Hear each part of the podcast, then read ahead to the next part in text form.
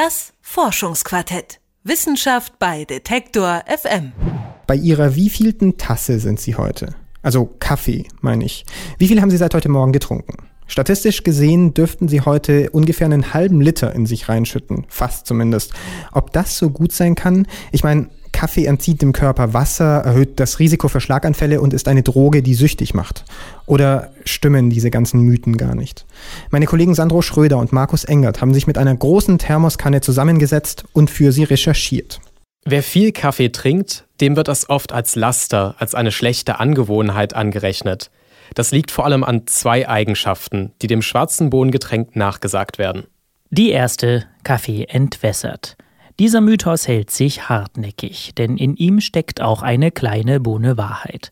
Das Koffein in der Tasse wirkt tatsächlich harntreibend, aber nur für Menschen, die selten Kaffee trinken. Regelmäßige Kaffeetrinker gewöhnen ihren Körper an das Koffein. Bei ihnen drückt also die Blase nach einem Kaffee auch nicht mehr als sonst. Kaffee entzieht dem Körper aber definitiv kein Wasser, denn der schwarze Wachmacher besteht größtenteils aus Wasser und trägt dadurch zum Wasserhaushalt des Körpers bei. Die zweite. Kaffee macht süchtig. Darüber lässt sich streiten. Wer ihn weglässt, ist müde, bekommt Kopfschmerzen und schlechte Laune. Die Weltgesundheitsorganisation sieht Koffein trotzdem nicht als suchterzeugende Droge. Unser Körper gewöhnt sich an die regelmäßige Koffeindosis und er reagiert, wenn sie plötzlich fehlt. Es ist aber kein echter Entzug, denn das Belohnungszentrum im Gehirn schlägt dann nicht wie bei harten Drogen Alarm. Auch ohne Kaffeenachschub ist das Schlimmste nach einem Tag durchgestanden. Nach wenigen Tagen Abstinenz ist übrigens auch die Koffeintoleranz abgebaut und der Kaffee wirkt wieder wie neu.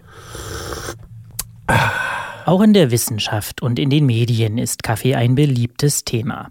Kaum ein Monat vergeht, in dem nicht irgendeine Studie zur Wirkung von Kaffee veröffentlicht und in den Medien aufgegossen wird. Mal erhöht er das Risiko für eine Krankheit, dann ist er wieder besonders gut zur Vorbeugung, so zum Beispiel für Herz-Kreislauf-Erkrankungen. Vergangenes Jahr haben sich Wissenschaftler deswegen gleich 36 Studien rund um Kaffee- und Herz-Kreislauf-Erkrankungen vorgenommen. Sie haben die Daten quasi durch den Kaffeefilter der Wissenschaft tropfen lassen die Meta-Analyse. Und das starke Ergebnis, wer drei bis fünf Tassen schwarzen Kaffee am Tag trinkt, hat ein kleineres Risiko für Herz-Kreislauf-Erkrankungen als jemand, der gar keinen Kaffee trinkt. Dasselbe ergibt sich auch aus Studien zu Schlaganfällen und Herzversagen. Ein paar Tassen Kaffee am Tag verringern das Risiko. Der Trend stimmt übrigens auch für Diabetes, Alzheimer und Parkinson sowie für einige Arten von Krebs. Zumindest deutet sich das an. Jedenfalls, Kaffee schadet der Sache meist nicht. Doch bevor jemand jetzt gleich literweise Kaffee kocht, um sich vor Herzerkrankungen, Diabetes und Alzheimer zu schützen, es lohnt sich nicht die Bohne. Der positive Effekt von Kaffee wird nicht mit jeder Tasse stärker, sondern verschwindet ab einer gewissen Dosis sogar wieder vollständig. Aber Kaffee hilft in den richtigen Maßen nicht nur gegen Krankheiten vorzubeugen, sondern auch gegen chronischen Stress und seine Symptome.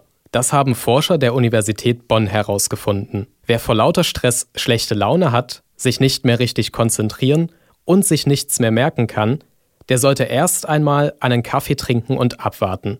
Denn das Koffein blockiert die Adenosinrezeptoren im Gehirn und lindert damit die Stresssymptome. Die meisten trinken unter Stress sowieso schon mehr Kaffee und behandeln sich damit intuitiv selbst.